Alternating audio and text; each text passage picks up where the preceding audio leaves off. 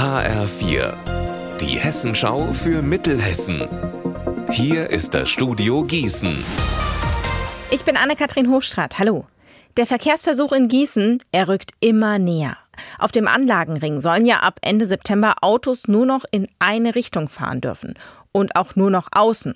Die Innenspur wird zu einer reinen Fahrradstraße in beide Richtungen welches Parkhaus trotzdem dann noch wie erreichbar ist, wie es mit den Bussen aussieht und was ich als Fahrradfahrerin beachten muss. Diese ganzen Infos werden ab heute von der Stadt Gießen in einer Kampagne verständlich und breit dargestellt. Digital zum Beispiel auf der Homepage der Stadt Gießen mit animierten Rundflug über den Anlagenring oder in der Gießen-App oder auch ganz analog mit Flyern und Plakaten. Warum jetzt diese Infokampagne notwendig ist, erklärt Bürgermeister Alexander Wright. Wir haben wirklich ganz unterschiedliche Interessen. Wir haben Verbände, die wollen wirklich wissen, wo ist welche Markierung, wo ist welches Schild. Dann haben wir Anwohnerinnen und Anwohner, die wollen wissen, wie komme ich eigentlich aus meiner Ausfahrt raus, wie sieht es davor eigentlich auf der Straße jetzt aus. Ähm, und dann haben wir Menschen, die ähm, wollen einfach nur wissen, wo es lang geht.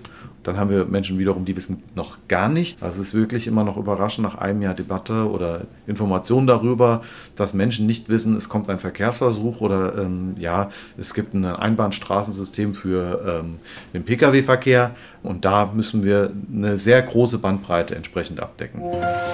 Mehr als 51.000 Menschen haben Anfang des Jahres beim Erdbeben in der Türkei und Syrien ihr Leben verloren.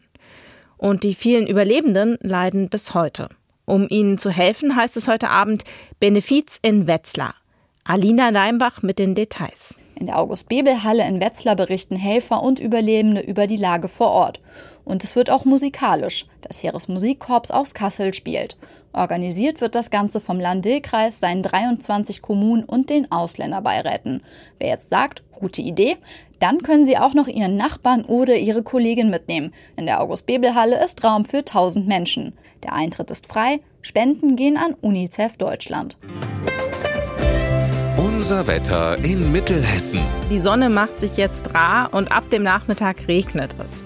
Bei 16 Grad in Breitscheid und 20 Grad in Hungen. Auch heute Nacht regnet es. Morgen früh ist es dann trocken. Der Tag wird aber wieder wechselhaft. Ihr Wetter und alles, was bei Ihnen passiert, zuverlässig in der Hessenschau für Ihre Region und auf hessenschau.de.